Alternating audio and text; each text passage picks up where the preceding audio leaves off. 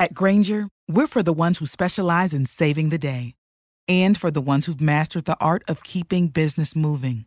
We offer industrial grade supplies for every industry with same day pickup and next day delivery on most orders, all backed by real people ready to help. So you can get the right answers and products right when you need them. Call, clickgranger.com, or just stop by. Granger, for the ones who get it done.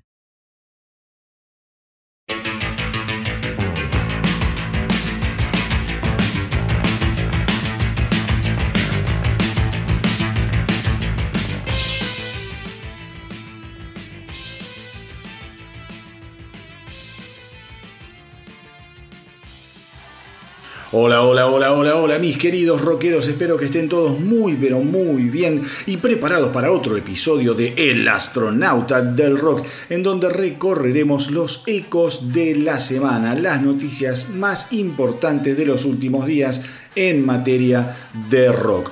Ustedes saben que yo suelo decirles cada tanto que hay semanas que vienen más cargadas que otras, hay momentos en el año en los que quizá hay menos carga de información, menos carga de estrenos, pero bueno, esta semana que pasó les aseguro que vino con mucha información y con bastantes estrenos. Tengamos en cuenta, mis queridos rockeros, que estamos comenzando, eh, ya comenzó en realidad, pero estamos transitando la etapa de vacas gordas en el hemisferio norte, eh, toda la época que tiene que ver con la primavera, el verano, bien entrado el otoño, son esos momentos en los cuales las giras eh, se, profundizan, los festivales comienzan a, desarrollarse por todos lados, a reproducirse y los artistas aprovechan estos, estos momentos en los que salen a la ruta también para ir mostrando algunas cosas nuevas que están haciendo, ya sean simples, EPs y en el mejor de los casos, en el mejor de los casos, directamente discos enteros. Con lo cual esta semana hubo mucho de eso y también hubo mucha, mucha información. Quiero arrancar con algo que yo ya lo comenté en el Instagram y también hice un video en Facebook a raíz de todo lo que es eh, el anticipado, anticipado. Eh, lanzamiento de lo que va a ser el nuevo álbum de Dolly Parton, Rockstar. Em, esta semana, esta semana se conoció la noticia sobre el lanzamiento en el mes de noviembre y también ya hubo una muestra gratis, por decirlo de alguna manera, de la primer canción, del primer simple que se llama World on Fire. Yo quiero poner las cosas un poco en contexto. Dolly Parton el año pasado fue inducida al Rock and Roll Hall of Fame. Cuando ella conoce la noticia, su primera reacción fue no aceptar la inducción, no aceptar la premiación, el honor de estar en el Rock and Roll Hall of Fame, porque ella consideraba que no formaba parte de la familia rockera. Cosa que a mí me pareció muy interesante. Como argumento me pareció válido y como gesto me pareció muy honesto de su parte. Eso duró unos pocos días hasta que el, eh, el comité, el board del Rock and Roll Hall of Fame sacó un comunicado dirigido a Dolly Parton diciéndole que ella tenía que aceptar el, eh, la inducción al Rock and Roll Hall of Fame y que ella sí pertenecía al Rock and Roll Hall of Fame, porque el rock and roll le debía muchísimo a la música country, fusionada con el blues, en fin, eh, con el RB, como diciendo, vos sos parte de una gran familia, tenés que aceptar esta premiación, para nosotros va a ser un honor tenerte. El argumento también es válido, podemos decirlo de alguna manera, y más teniendo en cuenta que el Rock and Roll Hall of Fame es un cocoliche que a esta altura eh, podría decirse eh, es bastante caprichoso a la hora de generar inducciones, de generar nominaciones y de finalmente, eh, ¿cómo, les puedo decir?, abrirle las puertas o inducir, de hecho, a los artistas año tras año. Dolly Parton, en vez de quedarse en su, en su postura, dijo, bueno, ¿saben qué? Sí, voy a aceptar la inducción, voy a formar parte del Rock and Roll Hall of Fame. Hasta ahí digamos que bueno, estaríamos hablando o dentro de lo que tiene que ver con situaciones esperables, normales, tira y afloja, no, que sí, bueno, en fin. A las pocas semanas después de, eh, de, esta, ¿cómo se llama? De, este, de esta aceptación por parte de Dolly Parton, se conoció la noticia acerca de la grabación de un nuevo álbum de Dolly Parton que iba a estar dedicado al rock. Ya ahí la cosa a mí empezó a molestarme, no solo a no cerrarme, sino que me empezó a molestar porque le, le olí el billete. Esto era un negocio. Acá nadie le está importando honrar al rock, eh, ni mucho menos. No nos engañemos que no nos engañen. Dolly Parton es un artista de un calibre inconmensurable, la mayor estrella de la música country en los Estados Unidos, em, con una cantidad de éxitos y una cantidad de álbumes vendidos. Yo todo esto lo detallo muy bien en el, en el YouTube, en el canal de YouTube, en un video que, como les decía, que, hice esta semana, con lo cual no quiero reiterar la información detalle tras detalle. Es un artista, como les digo yo, inconmensurable. Estos artistas inconmensurables muchas veces creen que pueden hacer cualquier cosa y de hecho lo hacen. O sea, eh, tienen esa omnipotencia, ¿no? Ahora bien, a mí, a mí, antes de escuchar la primera canción de Dolly Parton, porque primero se conoció la noticia de la edición, en noviembre y a los pocos días salió la primera canción que se llama World on Fire. Cuando se conoció la noticia de que en noviembre iba a salir el disco y ya empezaron a mostrar la tapa y algunas fotos y qué sé yo, yo dije, me da miedo este proyecto. Me da muchísimo miedo este proyecto. Esto va a ser una profanación al rock and roll. No tengan ninguna duda. Más teniendo en cuenta que es un álbum de 30 canciones una barra basada, y teniendo en cuenta además el calibre de artistas involucrados. Se los voy a ir mencionando. Por ejemplo, Richie Zambora. Eh, hay una versión de Every Breath You Take en la que participa Sting. Nadie necesita esta canción otra vez. Ya la, original es perfecta. Open Arms, ese tema de Journey en el que participa en el disco Steve Perry, Ann Wilson de Heart va a ser el tema clásico de Heart, Magic Man, un, tema del año 1975 de Dreambot Annie. John Fogerty va a ser otra canción de Creedence junto a Dolly Parton, Long as I Can See the Light. Después participa Kid Rock, eh, Steven Tyler, Stevie Nicks. Hay una versión de Purple Rain que la va a hacer solo Dolly Parton. Peter Frampton en una versión de Baby I Love Your Way, innecesaria. I Hate Myself for Loving You, el clásico de Joan Jett. Night Moves, el clásico de Bob Seger. En este caso va a participar Chris Stapleton. Wrecking Ball de Miley Cyrus. Acá ya empezamos a preguntarnos, ¿no? A esta altura, si esto es un homenaje al, rock. Digo, Every Breath You Take no es rock. Empecemos por ahí. Open Arms tampoco es rock. Eh, Baby I Love Your Way tampoco es rock. Digo, porque si vas a hacer un disco realmente de rock, hace un disco de rock, pero ni siquiera. Bueno, I Can Get No Satisfaction. Eh, al menos los Rolling Stones tuvieron la decencia de no participar en este álbum. Esta es una canción de los Stones donde va a cantarla Pink, con otra que se llama Brandy Carlyle, que no sé ni quién es.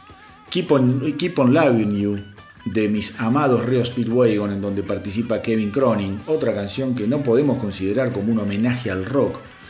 Bueno, Heart of Glass con Debbie Harry, pop absoluto. Don't Let the Sun Go Down on Me con Elton John. Bueno, Stairway to Heaven. We Are the Champions. Rob Halford, Nicky Six y John Five van a participar en una canción que se llama Bygones no sé qué puede resultar de eso. Bueno, están Simon Lebon, Linda Perry haciendo WhatsApp de los Four Non eh, Heartbreaker con Pat Benatar y Neil Giraldo, Michael McDonald, en fin, después hay una versión de Let It Be en donde participan Paul McCartney y Ringo, y Ringo Starr. Y también en la batería va a tocar Mick Fleetwood y otra vez participa acá Peter, eh, Peter Frampton, por lo que estoy viendo. Y después una versión de Freebird con toda la familia de los Liner Skinner, entre ellos el recientemente desaparecido Gary Rossington. Para todos aquellos que no conocen la discografía y el estilo de Dolly Parton, más allá de que te guste o no el country, Dolly Parton es un compendio de obviedades, de malas producciones, de instrumentación y producción excesiva. Es la típica música grasa. Yo sé que hay gente que la adora y me parece muy bien, pero me parece que no se puede mezclar todo con todo. Como yo digo, yo no soy un fanático de las mezclas entre la música clásica y el rock o el pop, por ejemplo. No me va, me parece que es inútil. Que son ejercicios eh, que los quieren hacer los músicos, pero que después escucharlos es muy difícil. Me da bronca también lo que yo les decía antes. No perteneces al rock, eso es tu convicción, tu convicción, lo que nació de tu corazón, cuando te inducen, cuando te proponen para el Rock and Roll Hall of Fame, decís, no pertenezco. Y ahora tenés que salir con una sobreactuación de 30 canciones repletas de artistas de primerísima línea. Me parece un ejercicio, insisto, yo lo dije antes de escuchar la primera canción, World on Fire. Después escuché la canción, a los pocos días, Word on Fire, este primer simple, y la verdad es que reafirmó mis temores. Es un terreno inhóspito, es imposible que Dolly Parton pueda honrar al rock. Word on Fire para colmo es una canción original, digo, no es un cover de alguna otra banda. Este es su aporte, su aporte al rock es Word on Fire. Es un rejunte de pequeñas canciones que ya escuchaste mil veces exageradamente tocada la voz de una señora que ya tiene 77, 78 años, que Dios la guarde y la protege y le dé salud, pero escucharla, cuando escuchen Word on Fire, no la voy a pasar acá ni loco, pero vayan y escúchenla. Es como escuchar a tu abuela con la dentadura postiza que se le está por salir de la boca. Y la voz tuneada de una manera que es vergonzosa. No voy a hablar de la canción, de la música, de la producción, porque es un compendio de obviedades. No va. Eh, me da mucha pena. Me da mucha pena que eh, al rock se lo vapule de esta forma. No, no, no, me gustan estas cosas. La verdad es que no, no me gustan. Creo que es... Eh, además es un momento... Creo que es un momento equivocado para hacerlo. Y que mucha gente que esté en este disco podría haberle dicho, ¿sabes qué? No puedo, estoy de gira, estoy mal de la garganta, pero la verdad prestarse a estos ejercicios creo que es faltarle también el respeto al rock. A un rock que ya viene cascoteado.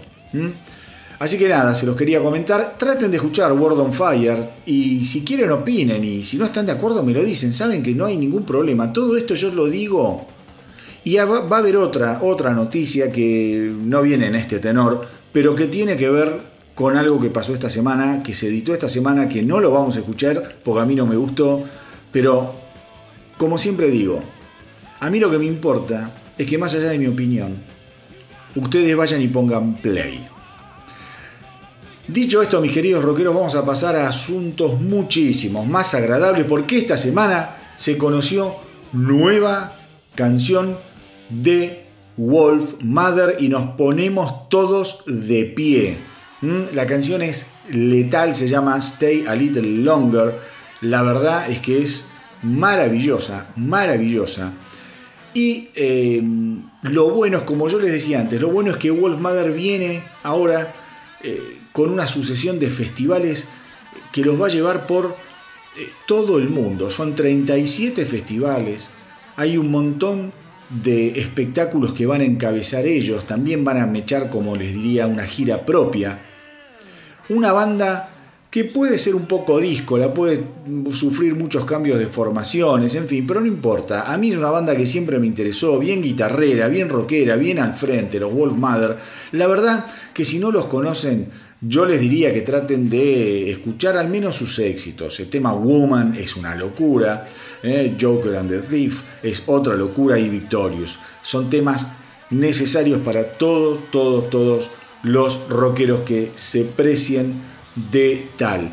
Como les digo, la próxima eh, gira es enorme, la parte europea eh, es, realmente, es eh, realmente interesante por las fechas, por lo riguroso de la agenda, así que yo creo que van a haber unos Wolf Mother absolutamente en llamas, en llamas, y como les digo, Stay a Little Longer es el nuevo simple de los Wolf Mother. Va a formar parte, va a formar parte de su próximo álbum. Recordemos Recordemos que el álbum más reciente de Wolf Mother fue Rock Out, un gran disco que se lanzó en noviembre del 2021 en forma independiente porque increíblemente, por eso les digo, por eso les digo que Dolly Parton se meta en el rock en un momento en que Wolf Mother tiene que sacar música independiente porque no tenía apoyo discográfico, no tenía sello, no tenía un management, distribuidor y que las compañías discográficas apoyen y den publicidad y,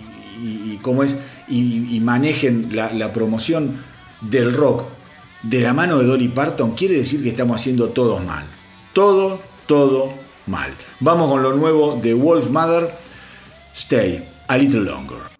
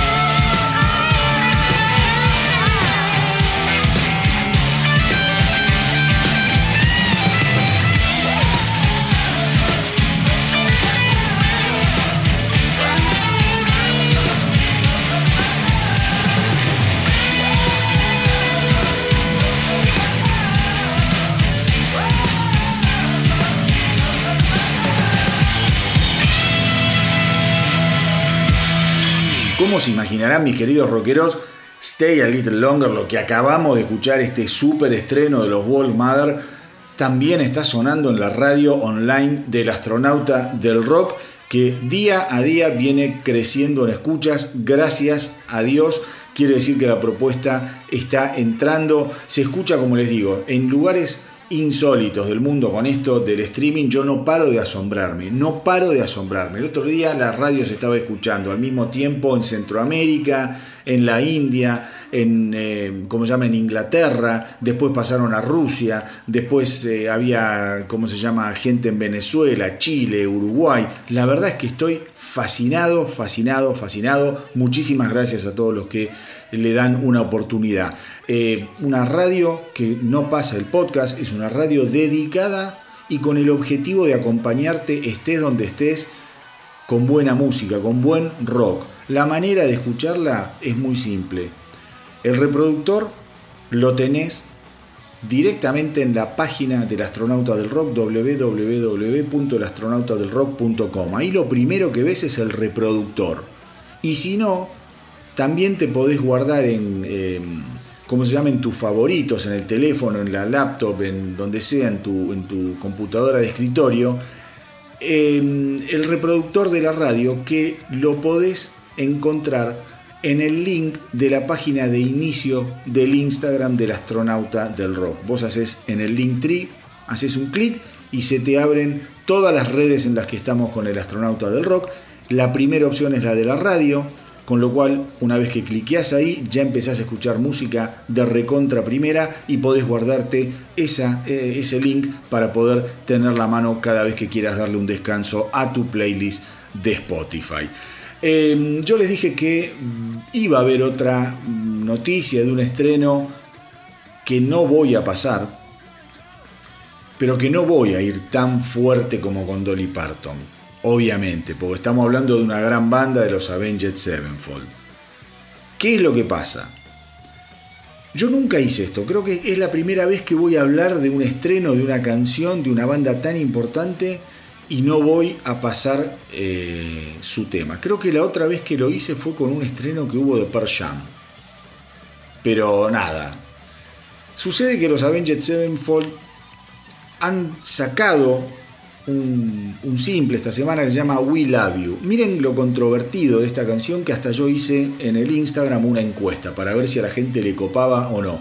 Venía en caída libre y al final clavaron unos cuantos, eh, ¿cómo se llama?, votos y zafaron. Tengo más votos positivos que negativos. Pero igualmente creo que es una canción eh, rara, una canción desdibujada. Por momentos, un experimento que no entiendo y que ahora voy a pasar a desarrollar. Como siempre, mi recomendación es que vayan y que escuchen We Love You, el nuevo tema de Avenged Sevenfold. Por favor, no se queden con lo que yo les digo.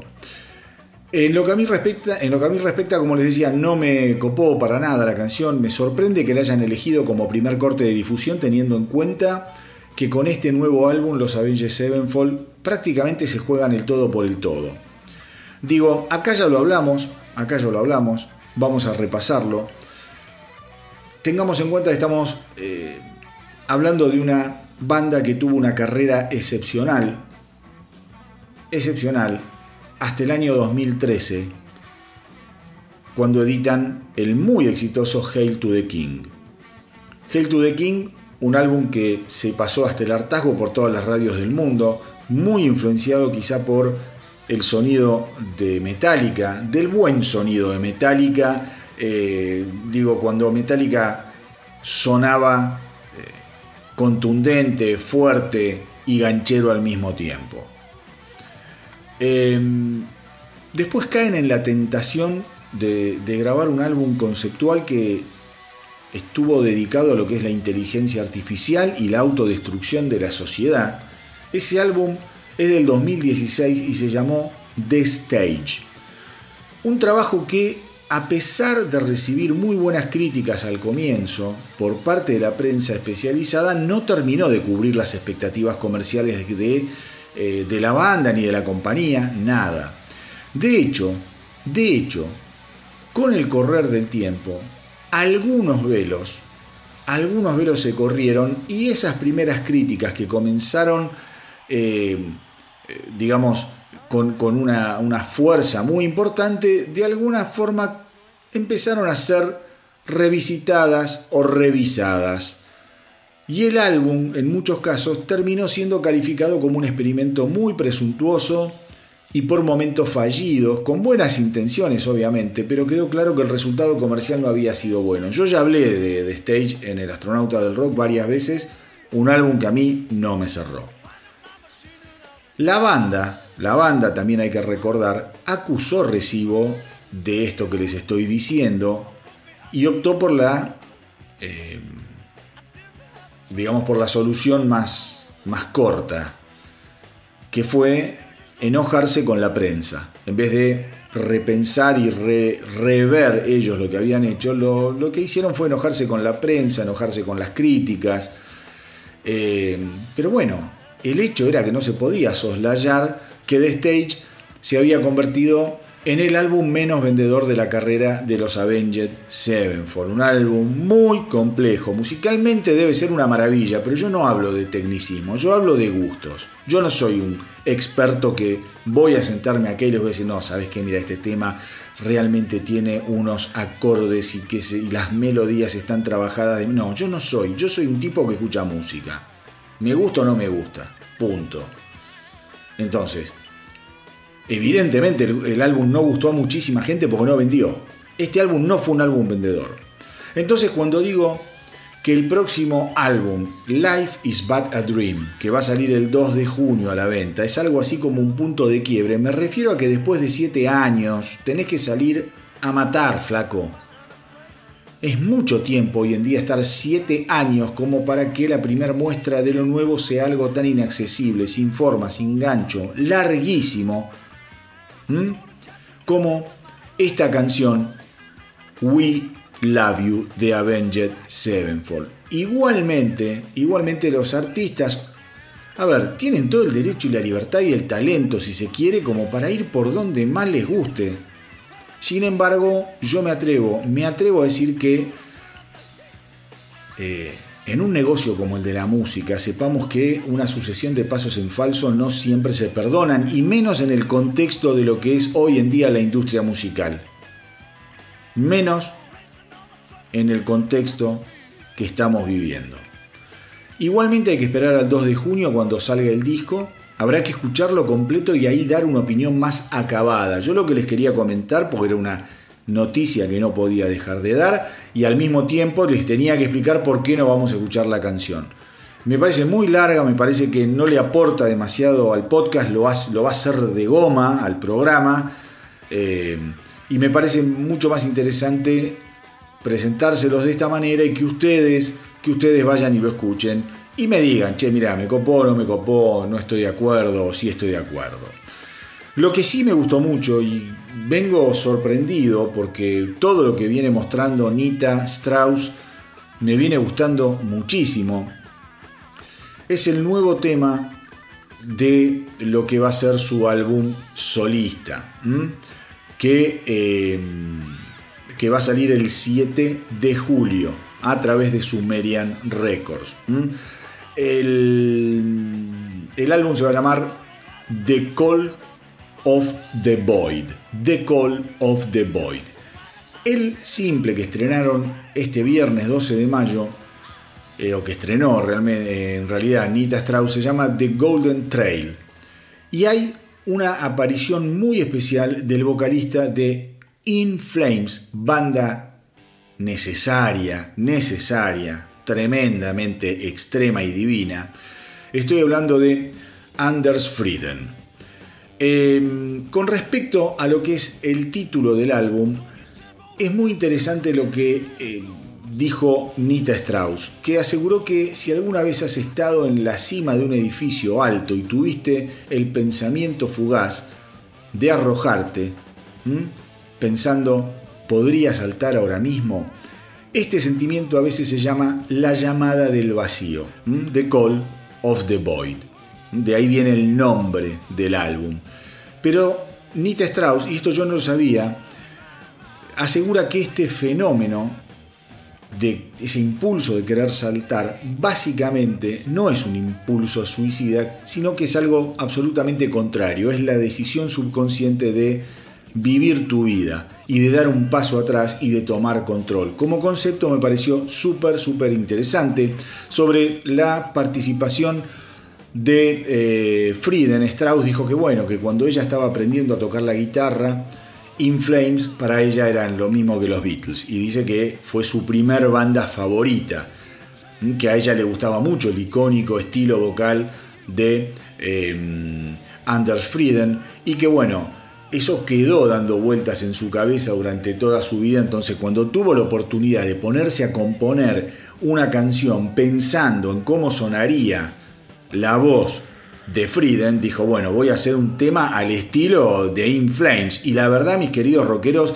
es que es un temazo. Obviamente Frieden Dice que fue muy divertido colaborar con Nita Strauss y que es una guitarrista increíble y eh, que puede escuchar toda la historia del metal fluyendo tras sus dedos.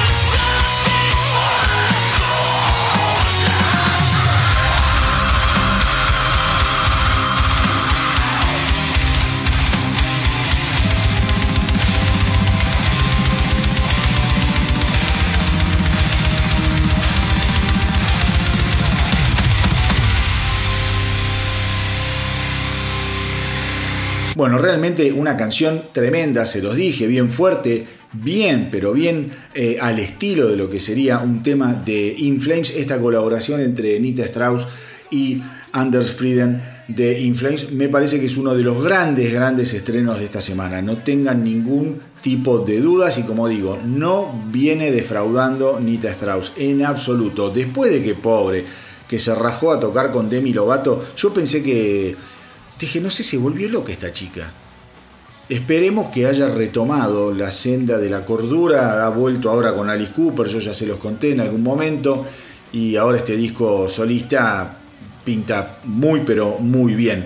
La semana pasada, eh, mis queridos amigos, mis queridos rockeros, recordarán que inauguramos eh, la sección Genios del Rock. Yo les comenté que esto es a raíz de la buenísima, buenísima onda de los amigos de Alfajores Genio, que lo que están haciendo a través del astronauta del rock es sortear cajas de alfajores. Semanalmente estoy sorteando en el Instagram dos cajas de alfajores. Vas a tener, si ganás, 24 alfajores de, como es, blancos y 24 alfajores negros. Ayer eh, se sorteó el, primer par de cajas, hoy ya lo vinieron a buscar, todo realmente increíble.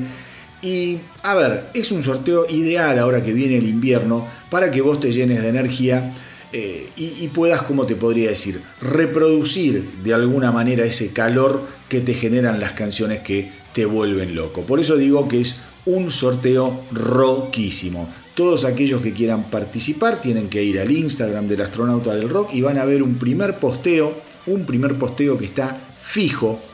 En ese primer posteo están las bases para participar que son muy pero muy sencillas. Entonces hoy, en esta sección, los genios del rock, yo quería recordar, quería recordar el último, el último show que diera Brian Jones con los Rolling Stones. Justamente esta semana, el 12 de mayo de 1968, escuchen, 12 de mayo de 1968 fue el último, el último show que diera Brian Jones con los Rolling Stones. Este show tuvo lugar en el Empire Pool en Wembley, Londres, y fue un show em, que estuvo armado, armado por la New Musical Express, un medio muy importante de aquel momento. Los ganadores fueron los Rolling Stones de ese concurso. Es una encuesta que se hacía para ver eh, cuáles eh, eran los mejores grupos en distintos estilos de música. Los Rolling ganaron el mejor grupo de R y B. Y tengamos en cuenta que era una etapa en la que los Rolling Stones venían de una, de una gira muy, muy importante por algunos países de Europa. Su concierto más reciente había sido hace un par de meses en Atenas. Eh, y la verdad es que los Rolling Stones, después de este show, no volverían a tocar frente a una multitud hasta noviembre de 1968, cuando en los Estados Unidos dieran un espectáculo en Fort Collins, Colorado. Entonces, el 12 de mayo el 12 de mayo de 1968, Brian Jones se sube al escenario con los Rolling Stones eh, por última vez. Estaba todo bastante, bastante turbulento dentro de los Rolling. Em, pensemos que Jones había sido fundador de, de los, ¿cómo es? De los Rolling, pero su figura se estaba desvaneciendo rápidamente porque, bueno, los abusos, problemas de droga, problemas de alcohol, y muchos, muchos conflictos personales y en el, en el seno de los Rolling Stones a nivel creativo. Eso lo estaban alejando mucho de lo que era la cocina de la banda. Y además había tenido un problema muy, pero muy grave con Kay Richards, que básicamente le sopló a la novia, a Anita Pallenberg, una eh, belleza, una belleza de mujer. Creo que falleció hace poco, si no me equivoco, no, no, no quiero entrar en detalles. Pero bueno, le sacó la novia, imagínense el quilombo adentro de los Rolling Stones. En todo lo que era el círculo íntimo de, de la banda, tengamos en cuenta que eh, como les digo yo, venía ya muy pero muy podrido, tenía eh, muchos problemas porque el estilo que quería perseguir Jones no tenía mucho que ver con el estilo que querían seguir en ese momento eh, Richards y Jagger. Entonces, en algún punto, mucha gente dice que ya en ese momento el tipo estaba fuera de la banda, como que ya estaba tomada, tomada la decisión de sacarse a Brian Jones de, eh, de encima. Em, a ver, tengamos también en cuenta lo siguiente. Los Stones venían, venían de una temporada media floja con los álbumes Between the Buttons, eh, Flowers, y ni hablar de eh, sus majestades satánicas, ¿no? al servicio de sus majestades satánicas, de Satanic Majesty's Request. Eh, es como que muchos lo daban por muertos a los Rolling, que miren, hoy siguen en pie. Realmente una banda inmortal. pero ¿qué pasó? Pasó lo que pasa siempre. Vos no podés dar por muerto a tipos que son geniales. Porque justamente en este show ellos tocan dos canciones. En este show del 12 de mayo de 1968. Una de esas canciones fue I Can Get No Satisfaction y otra de esas canciones, la otra canción, fue Jumping Jack Flash. Una cosa de locos. ¿Mm? Jumping Jack Flash debutó en vivo ese día. Esa canción fue lanzada el 24 de mayo en el Reino Unido y el 1 de junio fue editada en los Estados Unidos. Y sintieron crítica, público, ellos mismos, que estaban volviendo a sus raíces y de hecho el productor eh, Jimmy Miller tuvo palabras eh, realmente muy, muy importantes en función de lo que fue eh, la grabación de Jumping Jack Flash, diciendo que fue uno de los mejores trabajos que él hizo con los Rolling Stones. Y Kay Richards, Kay Richards asegura que cuando él agarró la guitarra y generó ese riff, algo, algo sintió en el estómago esa sensación de haber dado con algo importante, que después se reprodujo en millones de estómagos, por decirlo de alguna manera, a lo largo del planeta.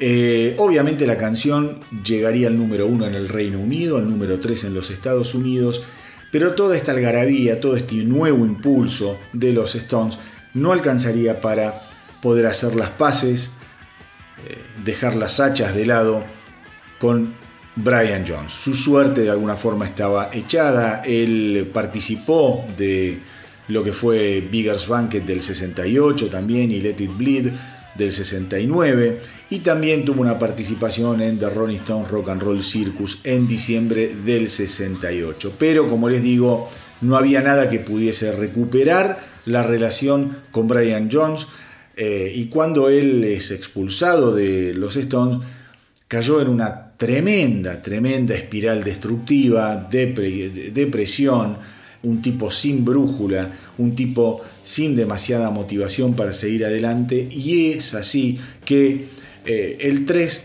de julio del año 1969 lo encuentran muerto en su pileta, ahogado, pero inundado también, también ahogado de sustancias. Así que hoy, mis queridos rockeros, quería, quería recordar y homenajear a Brian Jones y a los Rolling Stones en lo que es esta sección llamada Genios del Rock.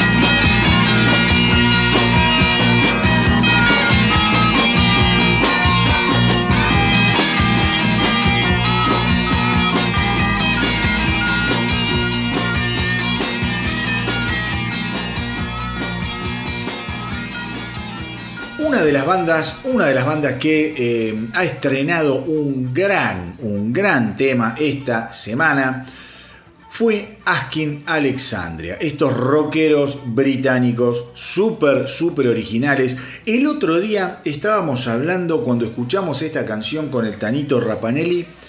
Me dice, loco, estos tipos mirá, me, da como que tienen mucha influencia de los Linkin Park. Y yo le respondí, le digo, tenés razón. Y es un tema que siempre hablamos con el Tano. Linkin Park es una banda, es como esas bombas, ¿viste? Que estallan por debajo de la tierra pero que van rompiendo todo.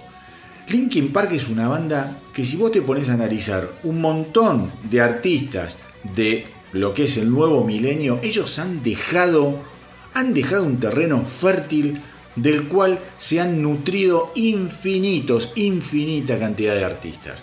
Askin Alexandria toma muchas cosas de Linkin Park y la verdad es que lo hace muy bien. El nuevo tema, el nuevo tema se llama Dark Void y les aseguro que es tremendo. Tengan en cuenta que es otra de las bandas que está laburando muchísimo, presentándose en vivo, estuvo viajando eh, y presentándose en los mejores festivales de rock. Estoy hablando del eh, Download en el Reino Unido, Hellfest en Francia, el Grass Pop Metal Meeting en Bélgica, Aftershock en Estados Unidos. Bueno, una banda que está pasando un momento realmente importantísimo.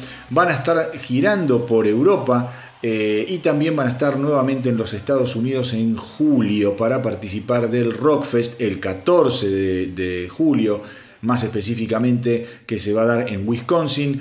Y también van a estar tocando el 15 de julio en Ohio y en el Louder Than Life el 21 de julio en Kentucky. Así es la agenda cuando sos una estrella del puto rock.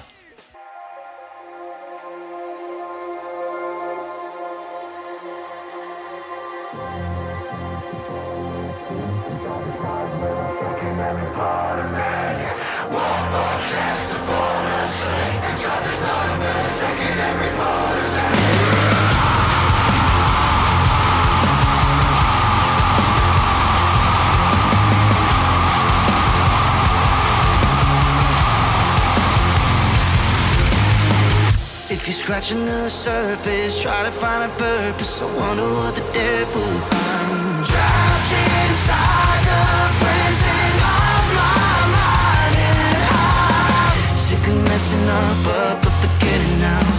Every time I try to start, stop, I fall apart. Lost deep down, I'm searching for a glimpse of hope. Sick of messing up, up, but forgetting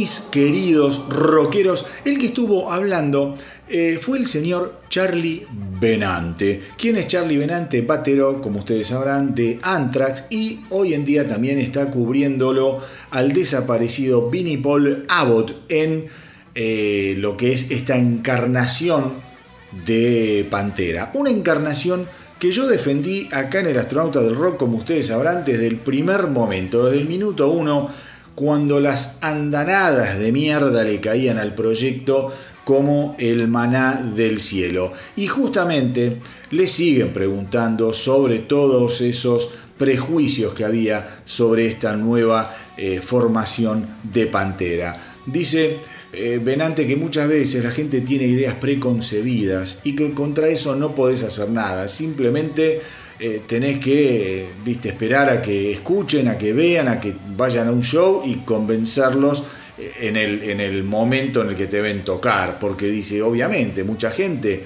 eh, no, no quería ver a Pantera sin Vinnie Polavo, no quería ver a Pantera sin Dine McDarrell, entonces decís, bueno, frente a eso no te queda otra que salir a la ruta y honrar las canciones desde tu mejor lugar convencer a la gente que esto está hecho con muchísimo respeto. Y la verdad es que fue pasando el tiempo y todo, todo, toda esa mala onda, todo ese descrédito eh, fue quedando atrás y la gente está disfrutando, disfrutando lo que eh, están yendo a ver, esta nueva encarnación de Pantera. Se le preguntó también si él había tenido algo que ver en, que este proyecto saliera a la carga con el nombre de Pantera, utilizando el nombre de Pantera sin que los dos hermanos estuviesen en, la banda, ¿no? sus, fundadores, Dimebag eh, por un lado y, y, Vini por el otro. Y él dice, no, flaco, yo no, tuve, no decidí nada, yo no formé parte de Pantera nunca, yo soy uno de los de afuera junto con Zack Wild. Mm, acá lo tenés viste, que, hablar en, todo caso, no solo con Phil Anselmo, no solo con eh, Rex Brown, sino también con todo lo que son los herederos de eh, Paul y de Dimebag. Dice, ellos estuvieron absolutamente de acuerdo en que esto tenía que salir con el nombre de Pantera para poder seguir honrando el legado, el legado de estos dos músicos que han sido maravillosos. La verdad, mis queridos rockeros, acá en Argentina nos quedamos con mucha gana de ver a Pantera porque bajaron, creo que tocaron, hasta llegaron hasta Brasil, no sé, me quiero matar.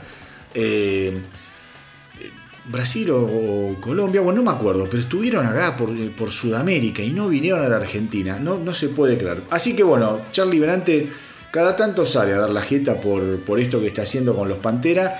No sé ahora cómo va a ser la agenda de Venante versus Pantera, porque se supo que Anthrax va a empezar a grabar disco nuevo, así que hay que estar atentos, capaz tenga, tenga que ser reemplazado en algunos shows. Les cuento que un gran estreno de esta semana vino de la mano de los rockeros de Kentucky, estoy hablando de Blackstone Sherry, que van a lanzar su octavo álbum de estudio, Screaming at the Sky, el 29 de septiembre a través de Mascot Records. Em, va a salir en vinilo, como todo ahora. Va a salir en CD.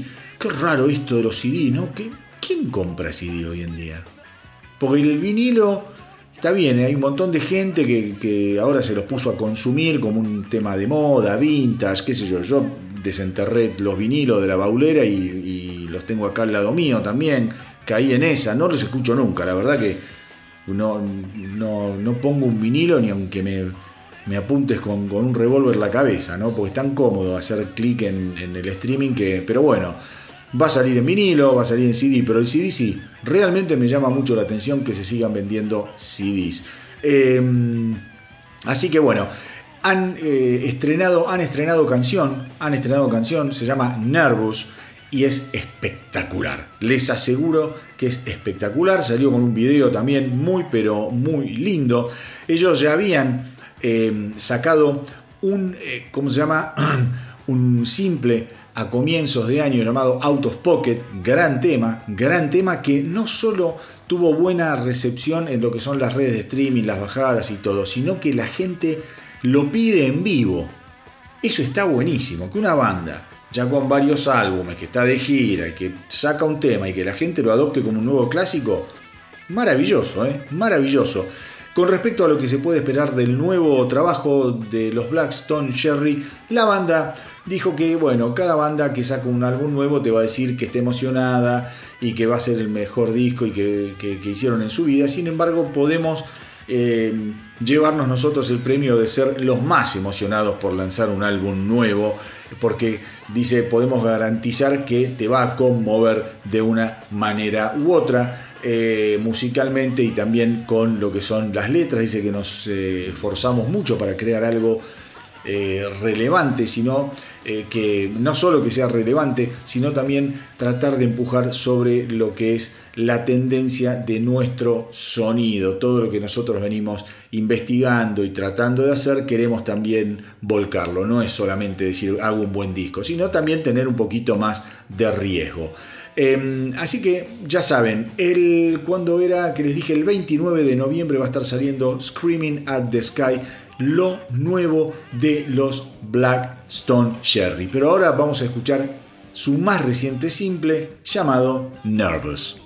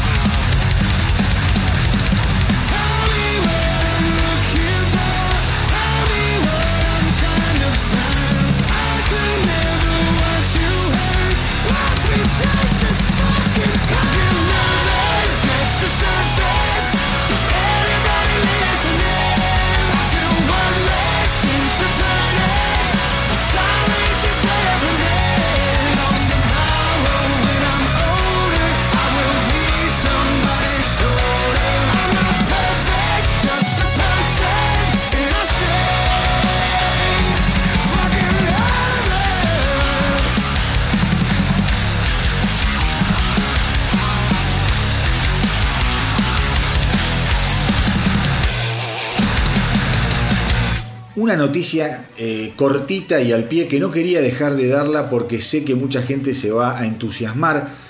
Los aberrantes y geniales Corrosion Conformity, mis queridos rockeros, han confirmado esta semana que van eh, a editar el sucesor del maravilloso y brutal No Cross, No Crown en el año 2024. ya están, ya están trabajando en el nuevo álbum Los Corrosion Conformity. Eh, es algo real, realmente importante, más teniendo en cuenta que este álbum va a ser el primero sin el baterista Red Mullin que falleciera en enero del 2020. Van a estar trabajando nuevamente con Stanton Moore, así que creo que a medida que pasen los meses vamos a ir teniendo más novedades Vamos a estar escuchando seguramente algún que otro simple. Yo tengo muchísimas, muchísimas ilusiones con este nuevo trabajo de los geniales, maravillosos y extraordinarios Corrosion of Conformity.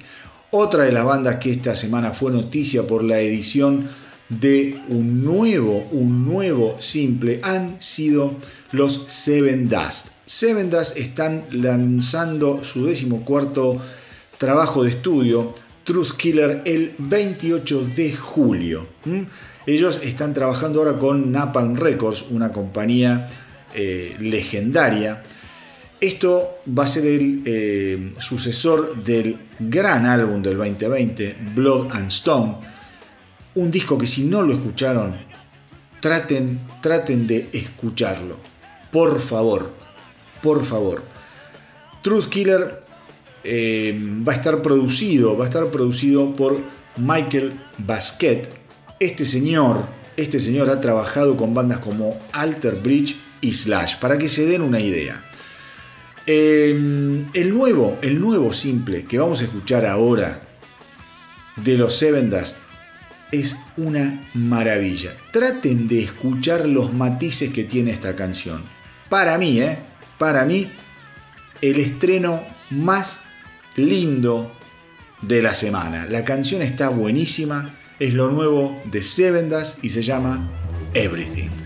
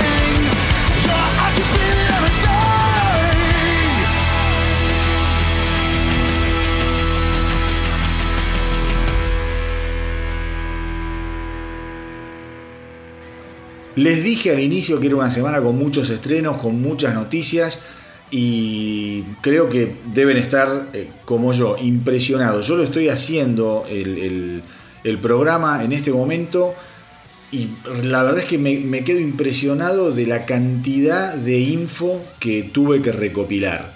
Yo esto ya lo había, lo tenía listo, liquidado desde ayer, pero ahora al repasarlo para poder grabarlo y ponerlo al aire, digo, wow, no sé si no me quedé corto con lo que dije de esta semana, que venía cargada, viene recargada. Tal es así que ahora les tengo noticias de los Queens of the Stone Age, mis queridos rockeros, porque anunciaron su octavo álbum de estudio que se va a llamar In Times New Roman y que va a salir dentro de muy poco, el 16 de junio. ¿Mm? Aparentemente viene bien brutal, bien crudo.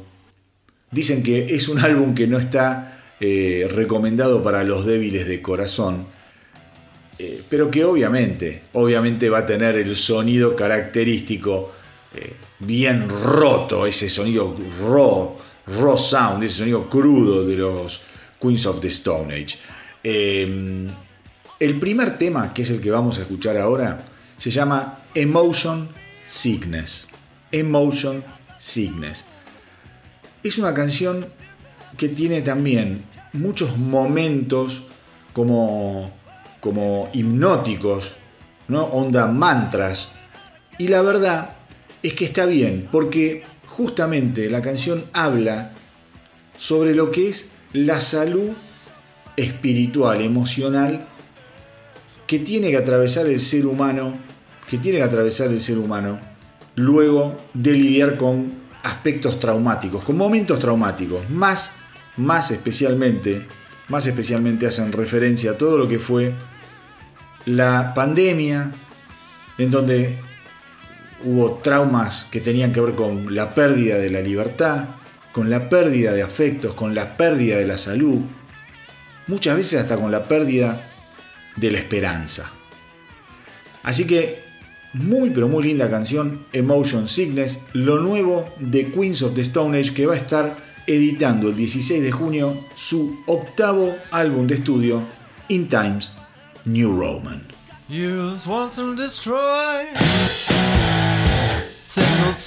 just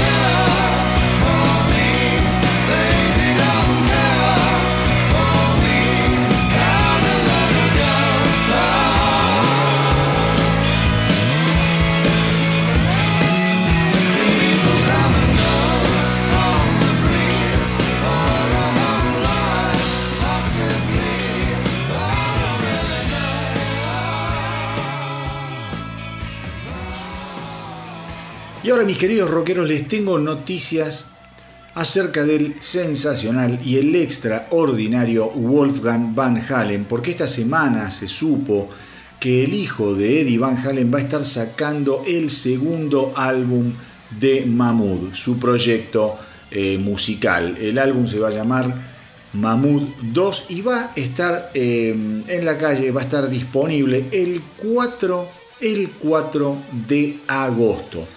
El álbum fue grabado en eh, el legendario estudio casero de Eddie Van Halen 5150, el estudio también que le da nombre al disco de debut de Sammy Hagar con los Van Halen. Y el álbum estuvo producido por, y escuchen, porque esto yo ya, este nombre ya lo escucharon en este programa, por Michael Basket. Yo cuando les comenté sobre Seven Dust, y la, grabación y la edición de su próximo álbum, también les dije que estaba producido por Michael Basket y les dije que Michael Basket había producido, entre otros, a Alter Bridge.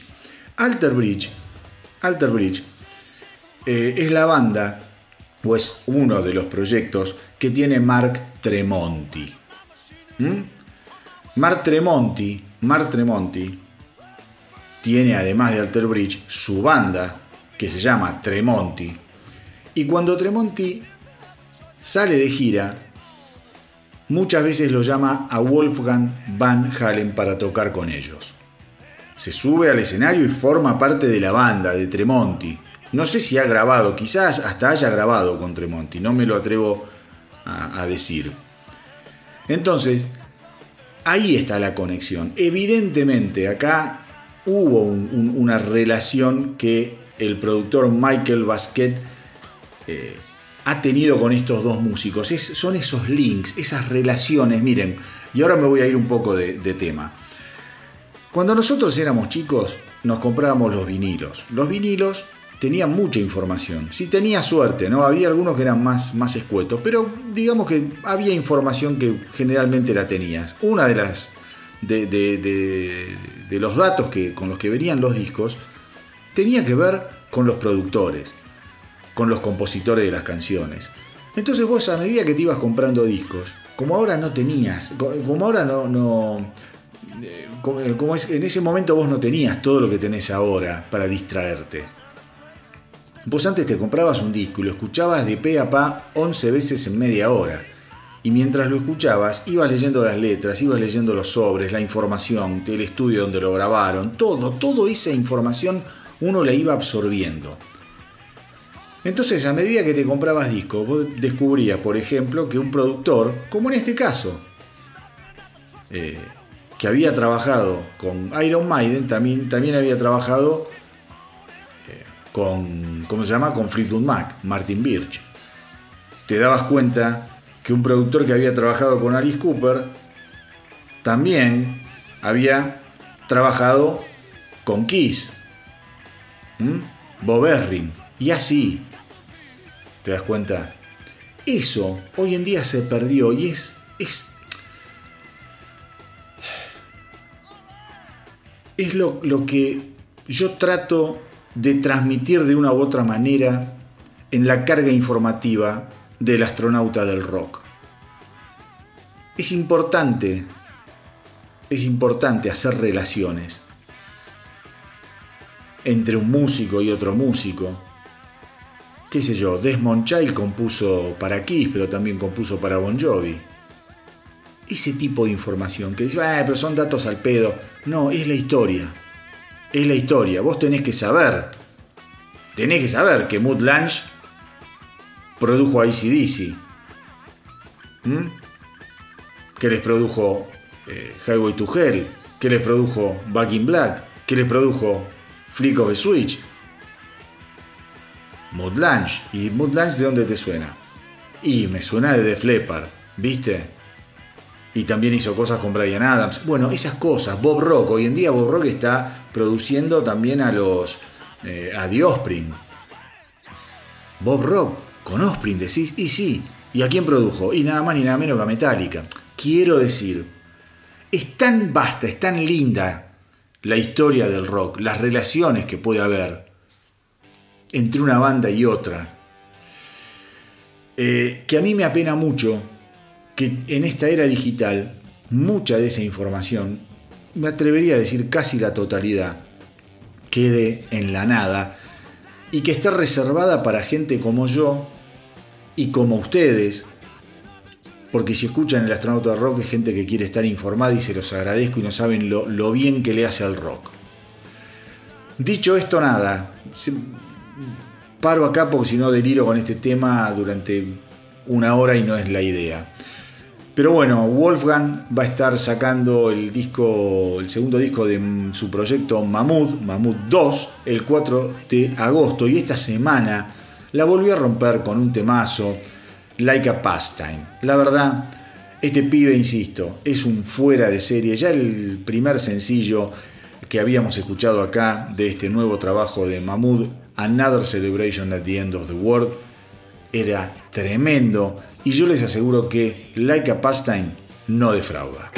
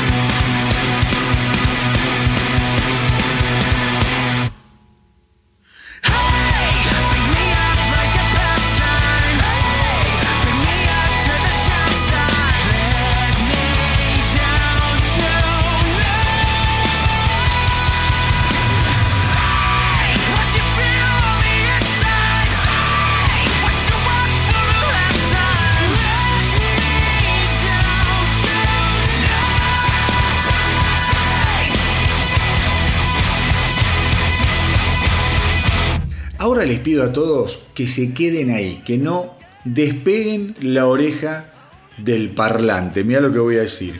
Eh, no sé, si tenés un auricular no te lo saques, qué viejo choto, del parlante.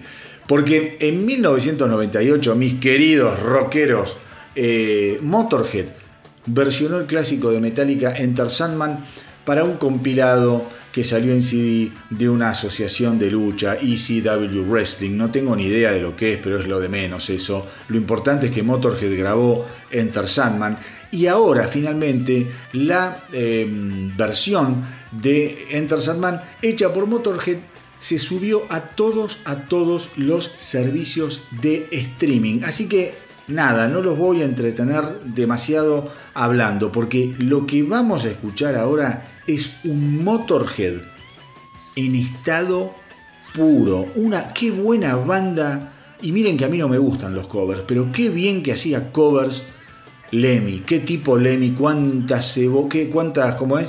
Capas tiene la cebolla de Lemmy. Por favor, traten de escuchar, traten de escuchar el especial que hicimos con los chicos de Motorhead. Está subido. Es una locura. Es realmente ese ese especial del astronauta del rock fue fabuloso. Tenemos que hacer toda la segunda etapa de Motorhead, que es alucinante también. Pero ahora, bueno, no me quiero delirar, no les quiero hacer perder más el tiempo. Vamos con Motorhead versionando en el año 1998, nada más ni nada menos que a Enter Sandman.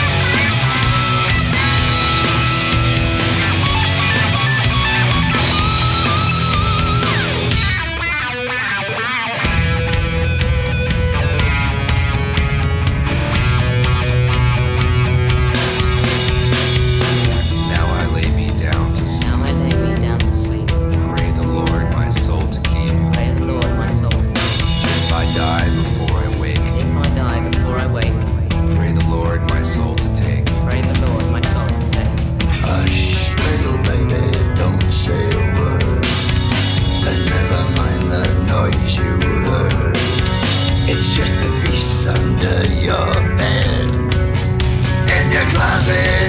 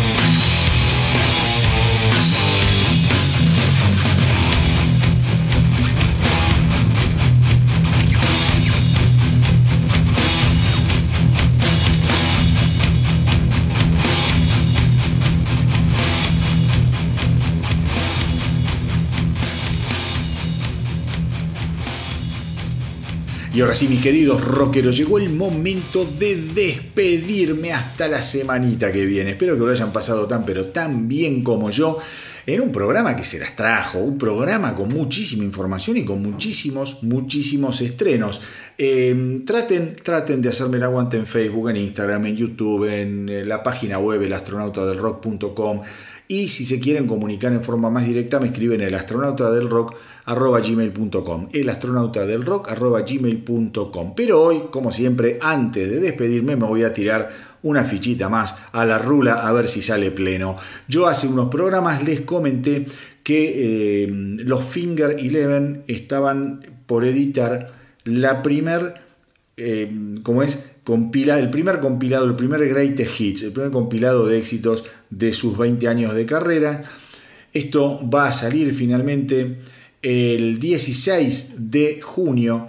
Va a estar editado en eh, CD y en forma digital. Y el 25 de agosto van a editarlo en vinilo, en formato de vinilo.